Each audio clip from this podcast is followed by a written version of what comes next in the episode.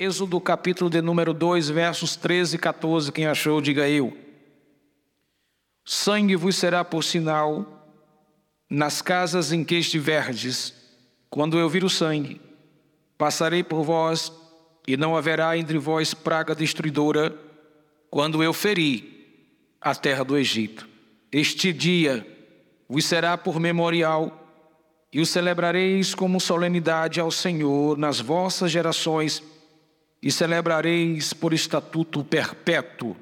Pai, fala conosco mais uma vez, que sejamos edificados e que venhamos a crescer, e que a nossa vida seja, Senhor, um referencial da tua palavra e do teu evangelho. É o que eu te peço no nome de Jesus. Amém. Todas as vezes que eu olho para esse texto, eu vejo Deus conversando diretamente com o seu povo ele dando uma ordem, diga ordem.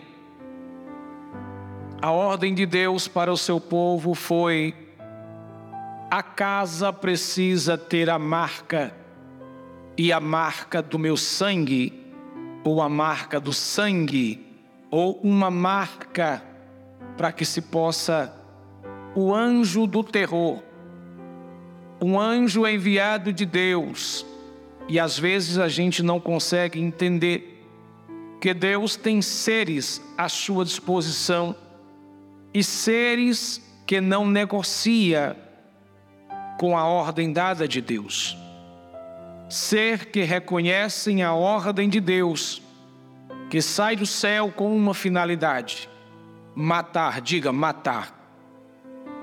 É interessante quando você tiver um tempinho e puder estudar sobre este ser que Deus enviou para matar, este ser que Deus enviou para destruir. Ele tem uma ordem dada de Deus. A sua ordem não pode ser barganhada, não pode ser comprada com dinheiro. Este ser, ele é inviolável. Este ser só tem uma atitude a fazer: é matar. E a única coisa que faz com que esse ser não mate é uma marca. E esta marca não é uma tatuagem na perna, nem uma tatuagem no pescoço, nem uma tatuagem no braço, não é uma placa de uma igreja, não é o CNPJ de uma instituição. A única marca que paralisa que desfaz, que detém, é o sangue do Cordeiro de Deus. Quando eu olho para esse texto, eu tenho que entender que existe algumas coisas que não pode entrar em nossa casa. Porque a Bíblia diz que as pragas, por ordem de Deus, entrou na casa dos egípcios. E quando eu entendo que houve pragas que entraram na casa dos egípcios não poderiam entrar na casa do povo de Israel. Então eu tomo por natureza essa ideia de que existe algumas coisas que não podem entrar em nossa casa. E aqui eu detalho algumas coisas que como igreja do Senhor, como povo de Deus, como família cristã, como gente de em, um, em uma geração, de um tempo novo, entende de forma tão fácil de entender que existe muitas coisas lá fora que é representada pelo Egito, que não pode entrar em nossa casa. Tudo aquilo que entrou nos egípcios não pode entrar na casa do povo de Deus. E a primeira coisa que não pode entrar na sua casa, diga para essa pessoa linda: na sua casa não pode entrar moscas. É. A Bíblia diz no, no capítulo 8, no verso 21, que Deus envia enxames de mosca. Já percebeu que mosca é um insetozinho chato, nojento, asqueroso? E que quando nós escutamos os barulhos de suas asas, incomoda a gente. Já percebeu que quando a mosca senta em um determinado lugar, quando propriamente nós estamos comendo, a gente fica receoso. Já percebeu que ela é pequena, mas que ela chafurda? Já percebeu que a mosca tem um símbolo de um espírito imundo e caído? Senhor das moscas. Já percebeu que a mosca incomoda? Já percebeu que o barulho das asas desta coisa pequena perturba a vida da gente? Pois é, moscas não podem entrar na sua casa, mas que tipo de mosca não pode entrar na sua casa? Tudo aquilo que é pequeno que produz grande estrago.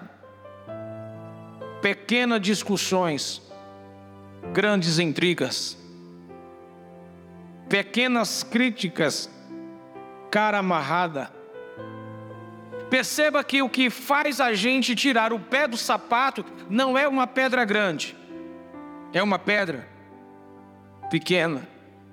O que a Bíblia está me ensinando, está me informando é que eu preciso ter cuidado com pequenas perturbações que podem destruir a minha família, o meu casamento e os meus relacionamentos. Pequenas discussões, problemas pequenos, coisas minúsculas, é, já imaginou o rancor, que é uma moscazinha que fica alojada lá num lugar onde você nem imagina?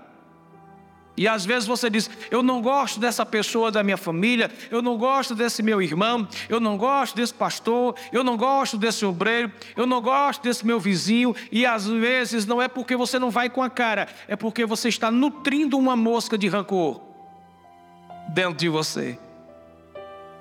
Para os casados, já percebeu que o que tira a graça do nosso dia é uma pequenazinha discussão? Já percebeu que tira a graça da, da, da nossa caminhada é um pequeno olhar que a gente não conseguiu interpretar? Coisa pequena.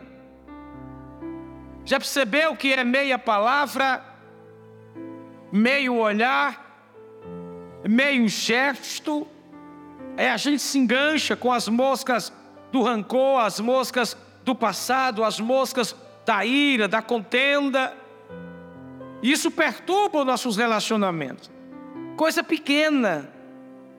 Já percebeu que a nossa geração suporta grandes pesos, mas se estressa com coisa pequena?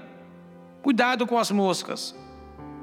Cuidado com as coisas pequenas que te aborrecem. Você suporta muitos pesos lá fora, mas quando chega em casa, as coisas pequenas lhe incomodam.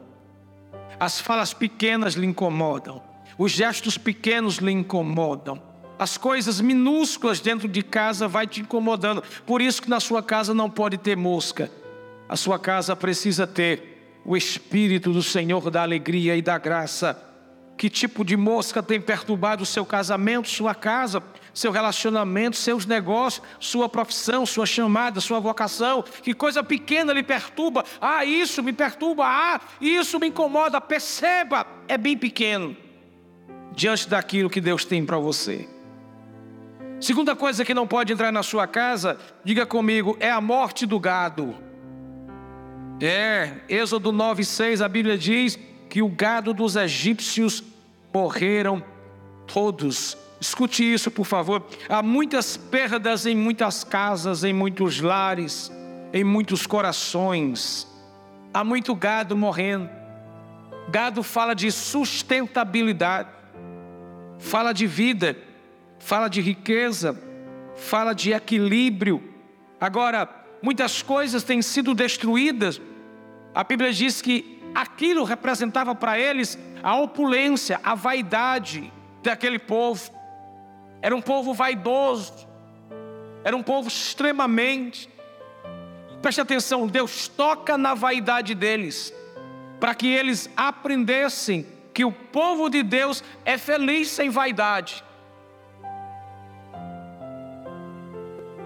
Eu não estou falando da vaidade de você vestir uma roupa bacana, de fazer uma maquiagem bonita, de ter um sapato novo, de ter um relógio. Estou falando disso não.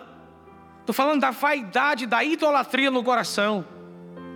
Ah, eu não falo com o irmão daquela igreja pequena porque a minha igreja é grande. Eu não falo com aquele irmão que entrou de bicicleta porque eu tenho carrão. Eu não fale com aquele outro simples porque eu sou uma pessoa excelente. Aí Deus toca na vaidade.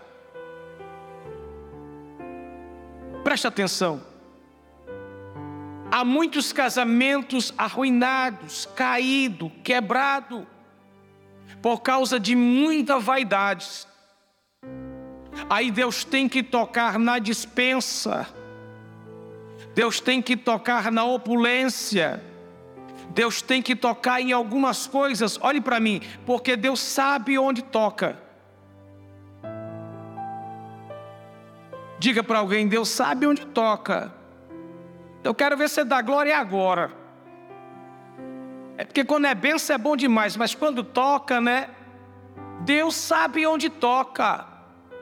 Deus sabe como é que eu posso melhorar. Porque alguns de nós empinam o nariz muito fácil com o pouco que tem. Aí Deus toca, que é para a gente baixar a cabeça. Deus toca, que é para casa não ensoberbecer. Deus toca, que é para casa não adoecer.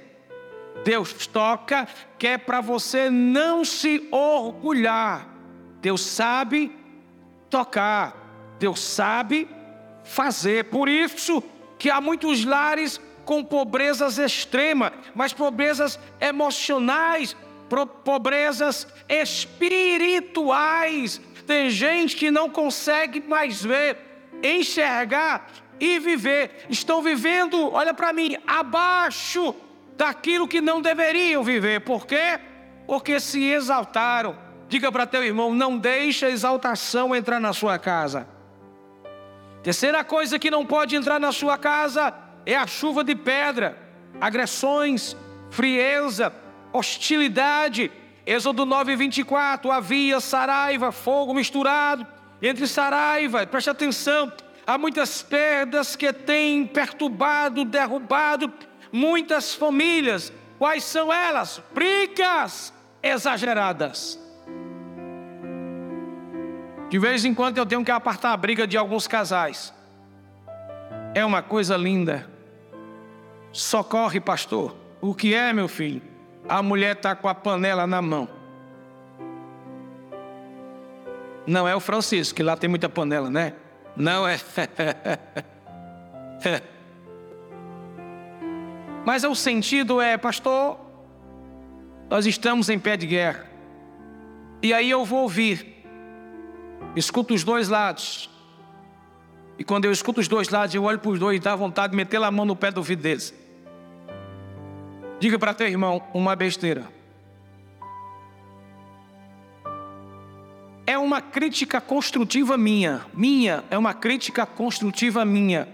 Meus problemas familiar nunca irão para a casa dos outros. Só os casados digam assim um para o outro: vamos resolver em casa parada.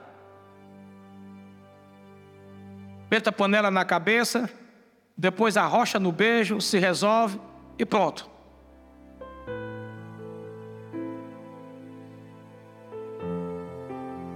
Culto da família hoje? É, todo dia agora é culto da família. Há muita gente perdido, guerra, frieza. Já ouviu falar na expressão silêncio sepulcral? Do nada, uma discussãozinha daqui a pouco se fecham Aí passa um mês, dois meses, três meses, sem se falar. Tira pau ímpar de costa para ver quem dorme na sala. Coisa linda, né? Eu fico perguntando nessa conversa quem é o mais maduro. Porque a Bíblia diz que o maduro cede. Mas, pastor, eu tenho a razão. É melhor paz do que razão. Eu já contei para você de um pastor super engraçado que tem aí na internet, que ele disse uma coisa que eu achei bacana. Ele chegou em casa depois de um tempo pregando, e o vizinho A chegou para ele e disse: Pastor, aquele meu vizinho do lado do B é isso e aquilo e tal, e desceu Paulo vizinho. E ele disse: É verdade. Quando ele saiu, veio o vizinho do lado B e disse: Nosso vizinho veio aqui conversar com você, mas deixa eu dizer uma coisa para você: ele é assim, ele é assim, ele é assim, assim. Aí ele disse assim: É verdade também. E quando eles saíram, a esposa dele chegou para ele e disse: Como é que você é um pastor, um pregador, conhecido no mundo todo? Aí, escuta esses caras e fica dizendo que é verdade, é verdade, é verdade, é verdade. O que, é que você tem para dizer? Ele olhou para a esposa e disse: É verdade para você também. O que é que ele estava dizendo? É melhor paz. Alguém quer discutir com você? O que é que você faz?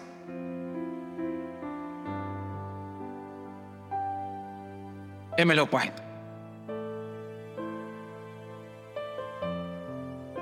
Eu tenho dois filhos, os mais velhos. Às vezes eles querem questionar determinadas coisas que o pai estabelece. E eles querem argumentar. Às vezes eu fico rindo, né? Eu fico me colocando, fico imaginando como é Deus. A gente questionando Deus, querendo argumentar Deus. É a mesma coisa dos filhos da gente que não entende nada, não tem a cabeça no lugar. Não pensa que quer argumentar determinadas ordens, determinadas coisas que eles não entendem. Ele vem, até e faz, e argumenta, e cria, e cai. E a resposta, pai, qual é a resposta? Eu. Aí eles fazem.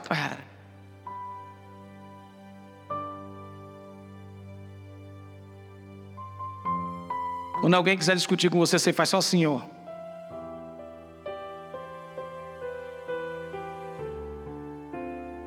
E esse joia concordando, não. Eu estou te ouvindo. Mas para mim não brigar com você, ó, joia para você.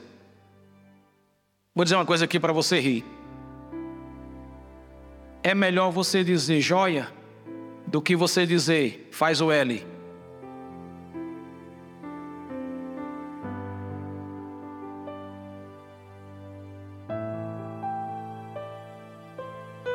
Quarta coisa que não pode entrar na sua casa, diga para teu irmão: trevas. As trevas é símbolo de cegueira e desespero. Êxodo 10, 22. Houve trevas espessas em toda a terra do Egito por três dias. Há muitas casas, há muitos lares vivendo assim em trevas terríveis. O que isso significa? A falta do olhar de amor, de não ver, de não perceber de não compreender, de não saber que a esposa, de não saber que o filho, não saber que o marido, de não saber que a família precisa de um olhar de amor. As pessoas, quando elas estão em trevas, elas não se percebem. O olhar dela é sempre para baixo. O olhar é sempre desfocado, nunca em pessoa, mas em coisas. Elas não se percebem dentro de casa. De vez em quando, alguns obreiros chegam para mim, pastor, você conhece o irmão e a irmã fulana de tal? E esse? Passa e nem vê a gente, né? É. Não nem a paz do Senhor, nem boa noite, né? É. Aí eu aprendi uma palavra, uma frase com a minha mãe. Cada um dá o quê?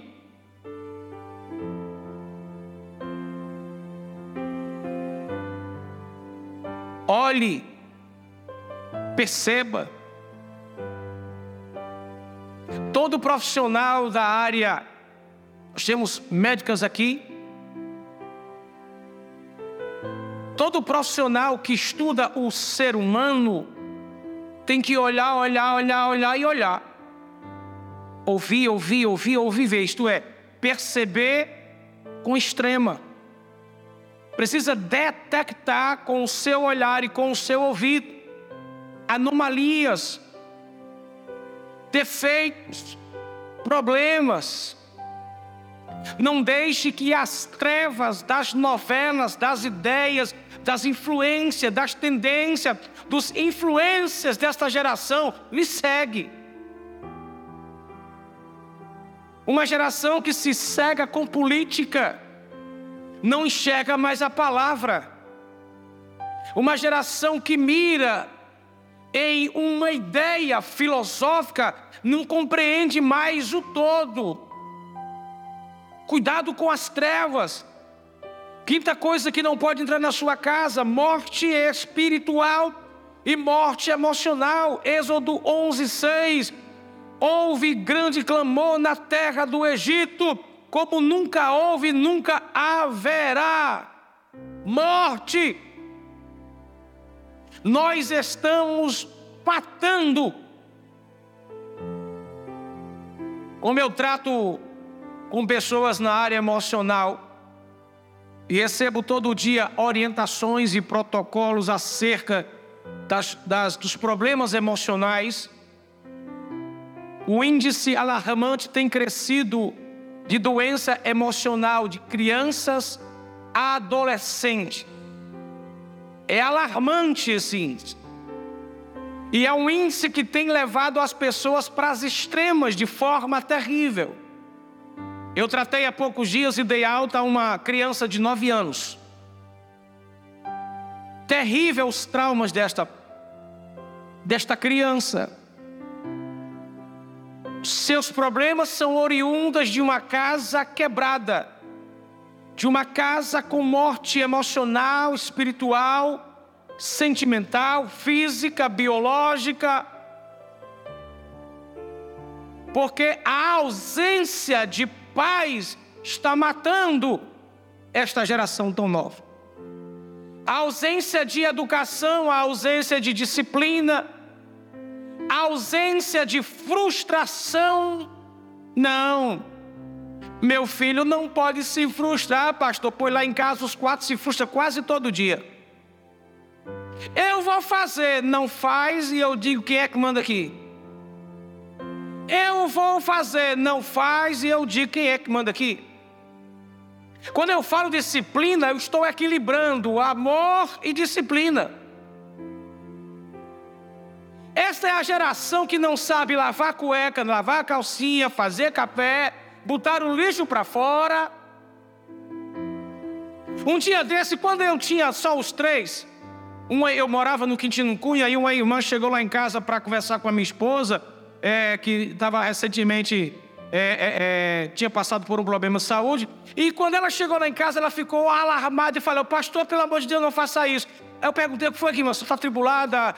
Não, eu estou escandalizada. Eu disse, vocês veem se escandalizar na minha casa? O que é que houve? Não, é porque o filho mais velho está lavando a louça, o segundo está enxugando e o terceiro está guardando. Pastor, pelo amor de Deus, isso é um problema. Eu digo, está repreendido no nome de Jesus. Cão, diabo, capeta, satanás.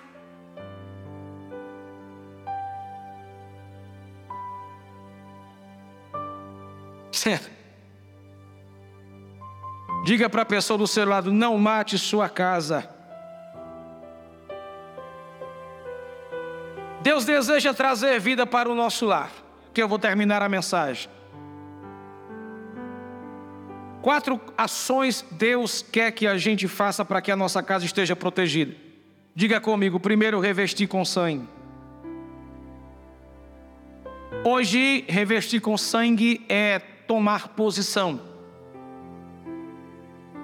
O homem precisa ser o porteiro da casa. O homem precisa fazer uma vistoria no que entra na sua casa. O homem precisa ser o detector de metal que entra na sua casa. O homem precisa ser o porteiro que vê e percebe filosofias, ideias, modismos, conversas, tendências, influências entrar na sua casa. Por quê? Porque ele foi chamado para ser sacerdote do seu lar. E uma tarefa do sacerdote era matar cordeiro, pegar o sangue. O líder da casa, aspergir nos umbrais e marcar a sua casa Pergunta para os homens, para os pais: Você é porteiro da sua casa? Você percebe o que está entrando na sua casa? Aperte o cinto que eu vou apertar só mais uma coisinha. Você está vendo a roupa, o tipo de roupa que sua esposa está vestindo? Você está olhando como ela está indo para o supermercado, como ela vem para a igreja, como ela vai para os lugares? Em uma igreja que eu estava, uma senhora chegou para mim e disse assim: o Senhor chegou para mim e disse: Pastor, fala com a minha esposa, para ela dar uma melhorada nessa roupa dela. Aí eu olhei para ele assim, bem na pila dos olhos, e disse: Quem foi que casou com ela, meu filho? Diga para essa pessoa bonita: quem deve dizer como se vestir? Para a mulher é o marido e não o pastor. Tem nada a ver com a sua mulher. Com a minha eu sei. Nenhum deu glória a Deus, rapaz. Te ajeito. Como diz o pastor Jessé, tem umas mulheres que parece que Deus fez a canivete. Hã? Uma cavalona. Uma jecona. Tudo que bota aparece. Tudo que bota marca. Recado para os homens. Por mais que você ache que a sua mulher não é tão bonita, mas tem um bocado de zoião olhando para ela. Vigia, Vaz. Ah, pastor, houve um aleluia ali bem esquisito. Quem foi, Jesus? Aleluia. Foi de um homem ou foi de uma mulher? Me ajuda. Foi uma mulher, não foi? Socorro. Agora bora para os homens, minha filha. Cuida do seu marido direitinho. Ah, pastor, mas ele é buchudo, é feio, é careca, é, é isso, é aquilo, é. Mas tem um zoinho que gosta de calvo, careca, buchudo.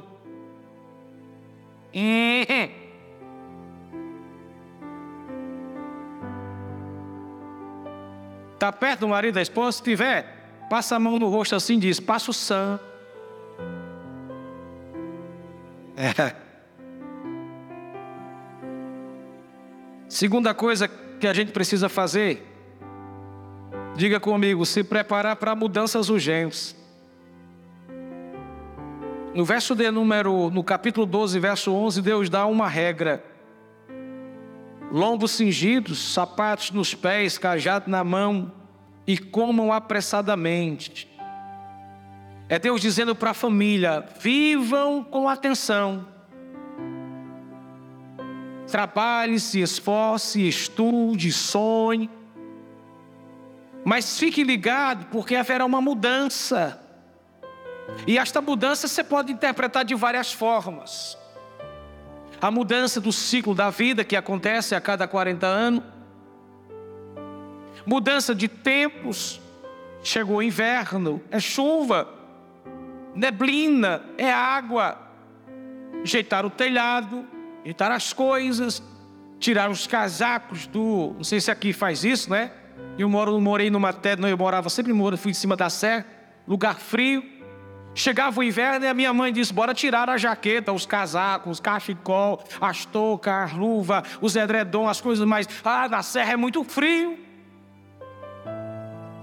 Esteja preparado para as mudanças que acontecem.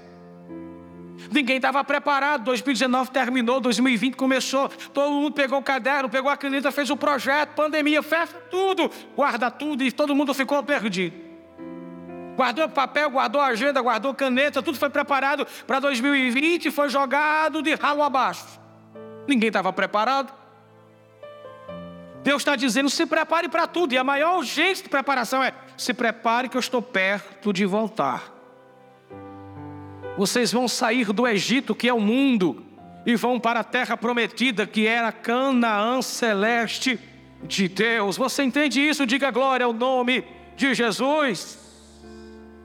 Terceira coisa que a gente precisa fazer é fazer as coisas do jeito que Deus ordena. Capítulo 12, verso 50. E fizeram como o Senhor ordenara. Já percebeu que a gente tem dificuldade de fazer as coisas conforme é o modelo? Não, eu faço.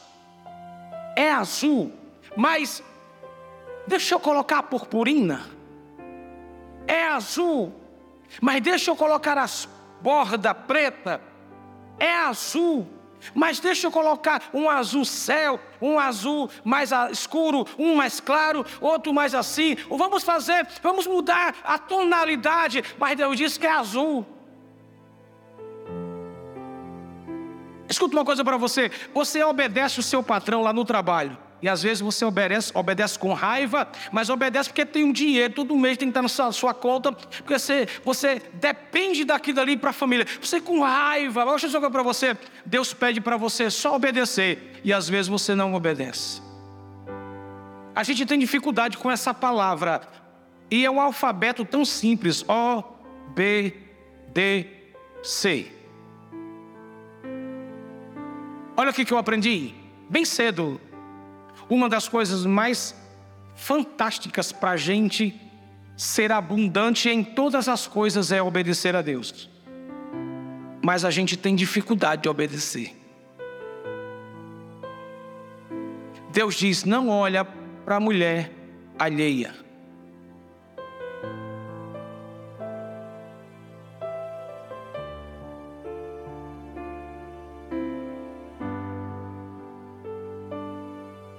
Deus diz: é só até aqui, ó. Aí a gente chega lá na pontinha da risca e faz assim, ó.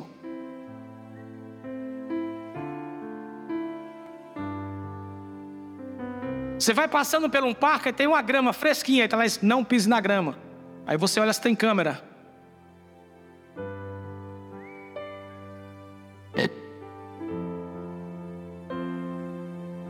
A gente gosta do proibido. Deus disse: não coma do fruto.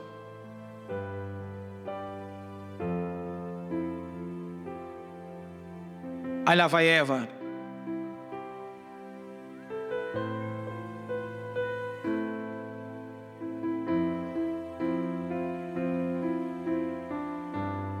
É ou não é? Ah, é o pastor que está pedindo? Eu vou atrasar um pouquinho. A igreja? É. Eu vou dar menos. Que a gente sempre tem essa concepção que de obediência tem que passar pelo nosso crivo. A gente tem que tirar algumas coisas. Olha para mim que a gente é muito orgulhoso e muito bit da besta. É bem simples, gente.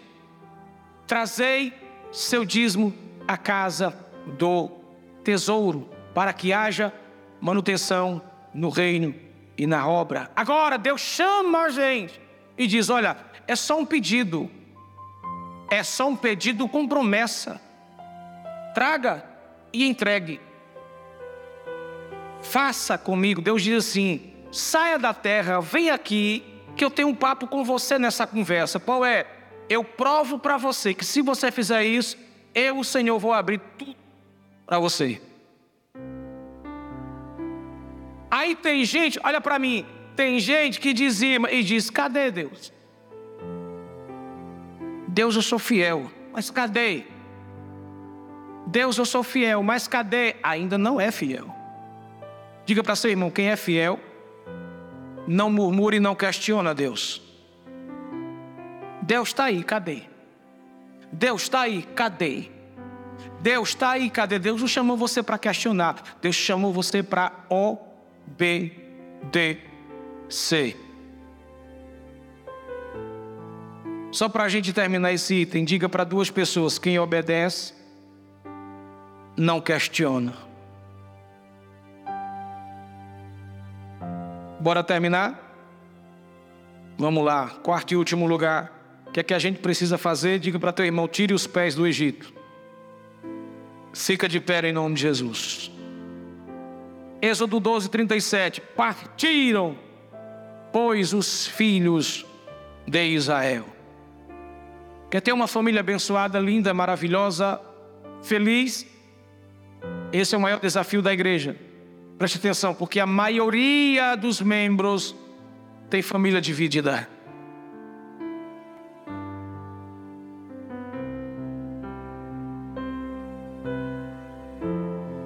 Perceba que em muitas casas existe um pouquinho do Egito. Perceba que em muitos corações tem um pouquinho do Egito. Perceba que em muitos pensamentos tem um pouquinho do Egito. Perceba que em muitas palavras, em muitas bocas, um pouquinho do Egito. É por isso que não houve plenitude sobre a sua vida. Ainda existem algumas coisas do Egito. Você já percebeu que o povo foi tirado do Egito? Mas quando o povo enfrentou algumas guerras, a Bíblia diz que eles sentiram saudade da escravidão. Sentaram e olharam assim, sabe, para os seus líderes e disseram assim: era muito melhor que a gente tivesse ficado lá, amarrada moinha, comendo cebola, pepino, alho, as águas barrentas do rio.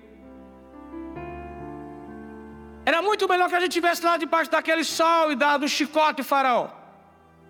Mas pelo menos a gente tinha comida ruim para comer. Aqui a gente não tem nada.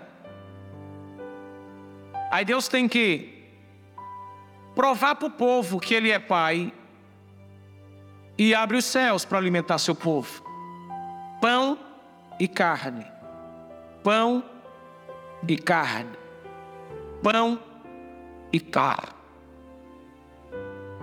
Ainda assim eles ficaram dizendo: Ô oh, saudade do Egito. Gente, a gente tem saudade de muita porcaria. É só você olhar para onde você está, como você está e o que lhe aconteceu quando Jesus entrou na sua vida. Você pode não ter o que você tinha quando estava no mundo. E por que existe isso? É, é Deus está limpando o Egito de dentro de você.